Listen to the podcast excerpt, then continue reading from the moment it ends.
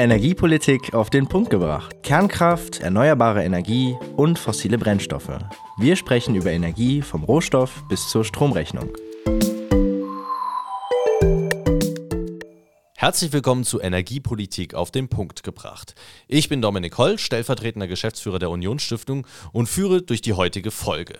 Wir stellen jeden Mittwoch vier Experten drei Fragen zum Thema Energie. Rund, alles rund um das Thema Energie, vom Strom, der Stromerzeugung, dem Stromnetz bis hin zu Heizen und Wärme. All diese Fragen lassen wir beantworten in unseren Folgen und hier ist unser Experte und die heutige Folge. Folge Nummer 6. Heizen. Ja, guten Tag. Äh, mein Name ist Nikolaus Zulakis. Ich bin gefühlt seit 100 Jahren in der Energiebranche tätig und seit 2010 im Bereich der Geothermie. Ja, und in dieser Zeit äh, konnte ich, durfte ich eben zwei Geothermiekraftwerke mitbauen, mitentwickeln, mitkonzipieren und freue mich, äh, heute da zu sein. Herr Zulakis, wie hängen denn meine Heizung und unsere Energieversorgung zusammen? Ja, ähm, unsere Heizung ist, wie gesagt, einer der großen Energieverbraucher und dementsprechend verursacht auch ähm, diese Heizung, die eben noch an fossilen Brennstoffen angebunden sind, auch mit unserer CO2-Bilanz, CO2-Erzeugung zusammen. Und insofern liegt natürlich auch dieses Thema sehr, sehr im Fokus ja, unserer Regierung, unserer Medien und auch in unserem Interesse, da was zu tun. Und welche Rolle spielt das Thema Heizen jetzt für unseren Strompreis? Ja, äh, das mit dem, mit dem Strompreis ist natürlich äh, eine äh, ja, indirekte Frage aus meiner Sicht. Und zwar ähm, ist natürlich ähm, ein bestimmter Anteil der Heizung elektrisch ähm, angeschlossen und elektrisch sozusagen in Funktion.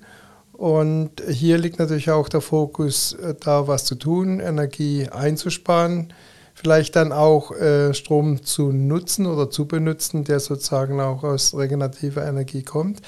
Aber ich glaube, dass eben äh, durch verschiedene Technologien in Zukunft Heizen eher auch in Richtung äh, ja, Stromnutzung gehen wird, sodass wir hier, bin ich überzeugt, in den nächsten Jahren einen Wandel erleben werden. Mhm.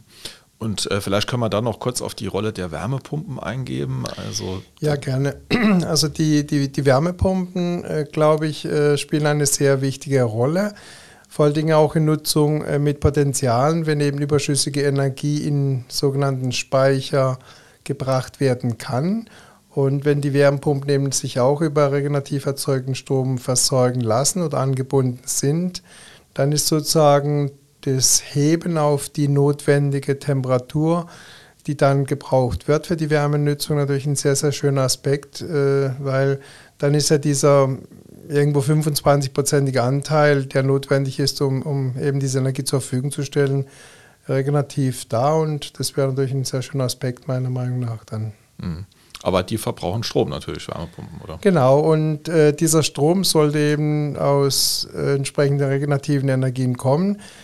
Ähm, wir werden vielleicht später noch in dem einen oder anderen Thema darauf kommen, wie wir eventuell auch äh, Strom speichern könnten oder vielleicht auch aus Wasserstoff dann äh, Strom direkt zur Verfügung stellen können. Und dieser, diese Möglichkeit, dann äh, die Wärmepumpe direkt an solche Quellen anzubinden, ist natürlich ein sehr positiver Umstand, meiner Meinung nach. Mhm.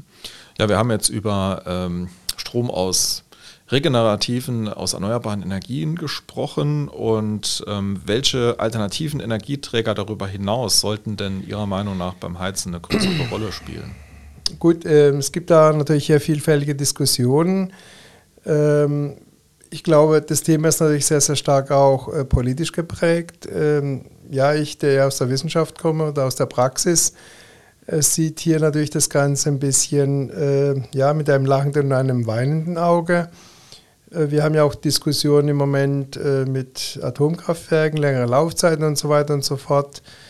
Da glaube ich, gibt es wenige sachliche Argumente, weil hier viele Themen auch schon politisch gesetzt sind.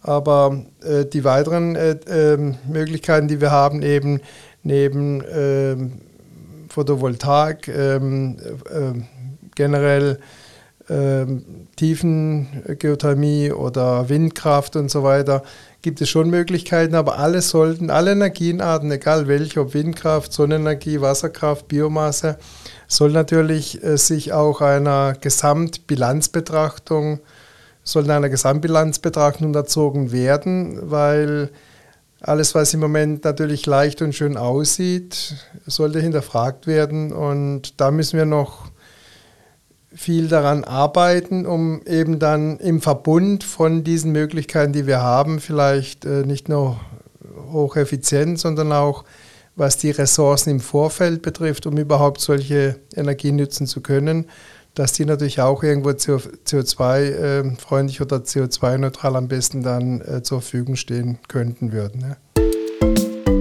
Das war Energiepolitik auf den Punkt gebracht.